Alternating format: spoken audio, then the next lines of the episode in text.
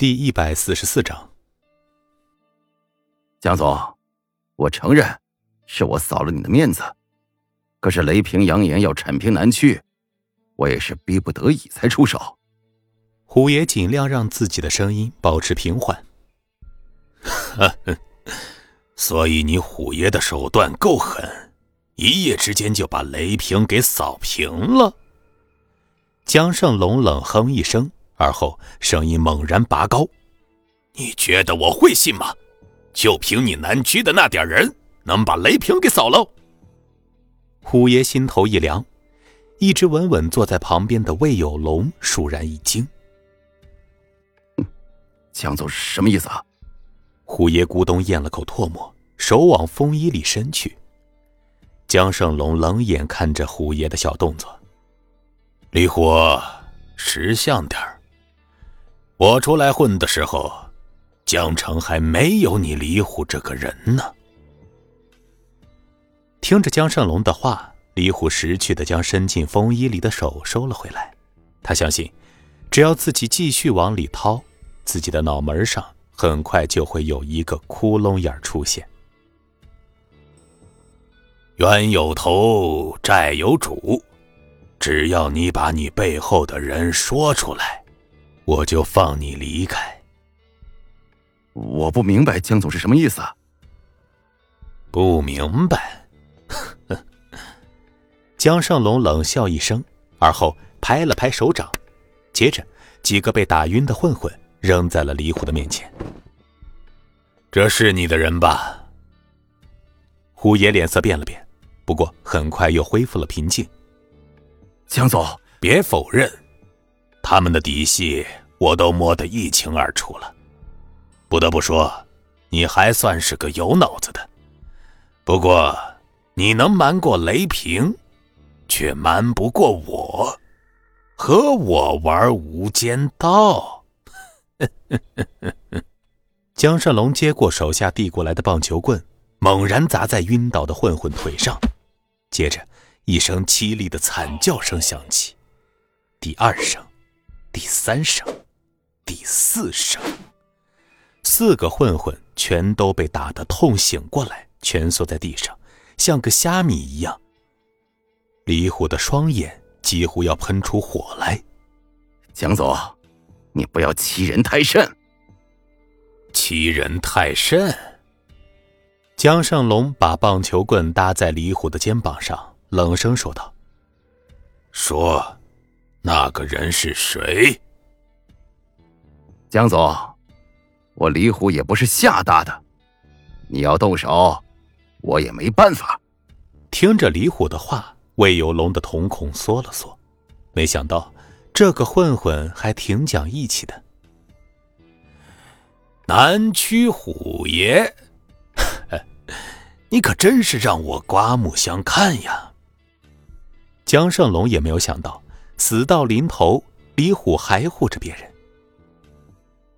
不过，既然你要讲义气，那么就是要一个人把事儿给揽下来了。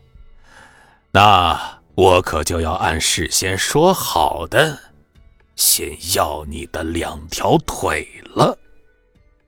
江胜龙说完，棒球棍猛然举起，而就在此时，人群后响起一个声音：“老虎。”声音炸响，李虎就地一滚，而和尚也是快速出拳打翻身边的几个混混。终于来了！看着朝自己飞来的人影，江胜龙丝毫不乱。有龙，魏有龙猛然站起，只一个瞬间的功夫就到了江胜龙的身边。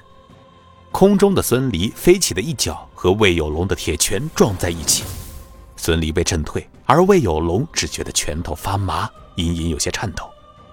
看着浑身上下只露着一双眼睛的孙离，魏有龙瞳孔紧缩。这双眼睛他见过，只一个瞬间他就猜到对方是谁了。他心中的震撼无以复加，没想到小小年纪竟然就有这么高的战力。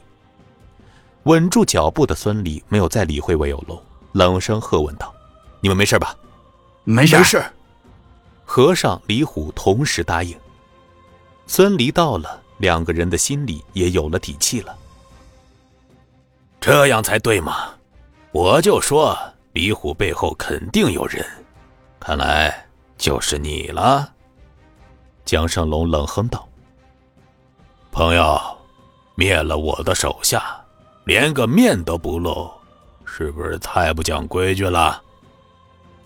哼，和人渣讲什么规矩啊？老大，别磨叽了，赶紧解决完，该走了。李虎高声喊完，而后直接从怀里掏出了枪。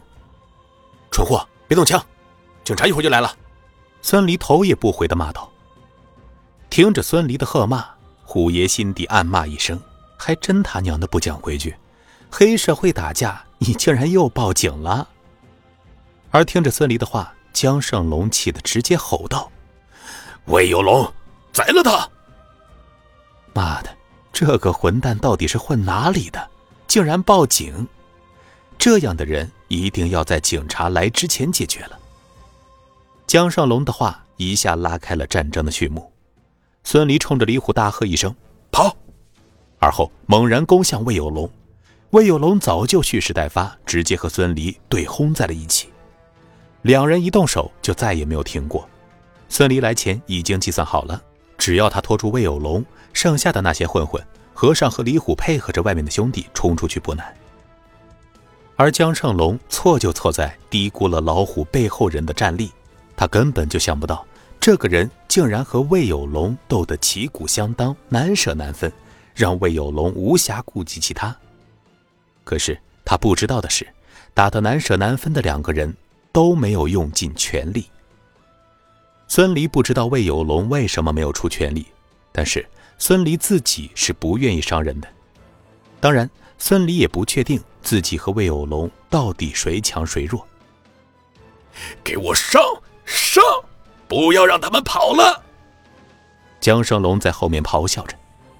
早知道魏有龙对付不了老虎背后的人，他就安排狙击手了。可惜现在说什么都晚了。本集播讲完毕。感谢您的收听。